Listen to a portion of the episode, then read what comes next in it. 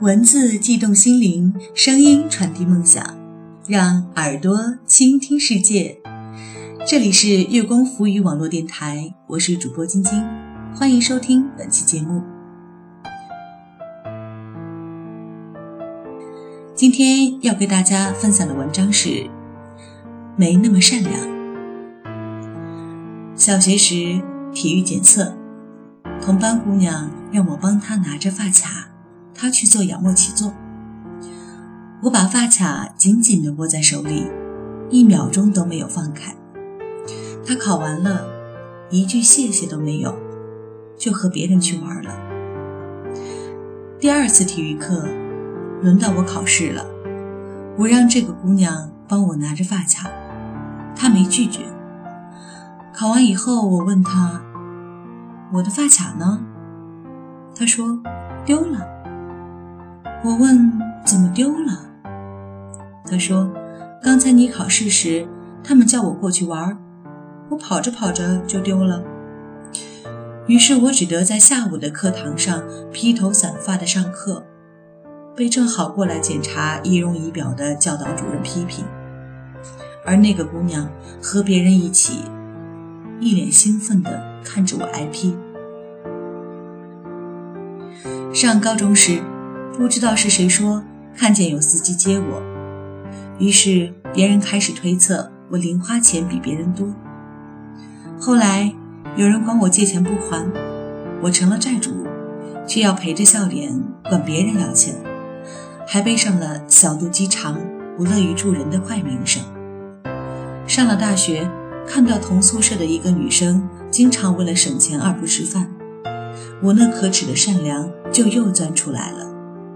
我经常请他吃饭，还把自己不用的化妆品送给他。几个月后，我听到了关于我的负面新闻，就是这个舍友编造的。后来到了美国，我的大学教授每次都把中国学生和其他学生区别对待，同班的中国学生拿他一点办法都没有。直到那次，他无视。离他最近的那个白人大胖子一直在刷 Facebook，却指着我的笔记本电脑说：“关上那该死的东西！”在上课时，教授正在吹嘘他的光辉事迹，我突然对着一个刷 Facebook 的白人说：“你关上那该死的东西，听课。”全班人都像看疯子一样看着我。我已经做好了被赶出去的准备，可是教授竟然什么都没说。下课以后，教授走过来，默默地拍了拍我的肩膀。我知道，从此以后，我再不用遭受种族歧视了。于是，我开始不再那么善良。变得没那么善良以后，我少了很多累赘的人际关系。变得没那么善良以后，我拉黑了曾经不敢拉黑的人。我当着其他学生的面说一个教授涉嫌威胁诈骗，收获的是其他人的掌声和教授的退让。变得没那么善良以后。我不会因为顾及和别人的友谊就放弃自己的话语权。我争取到了比原先更多的机会。有时候，过分的善良会伤害到自己，会让一些没有底线、没有良知的人得寸进尺。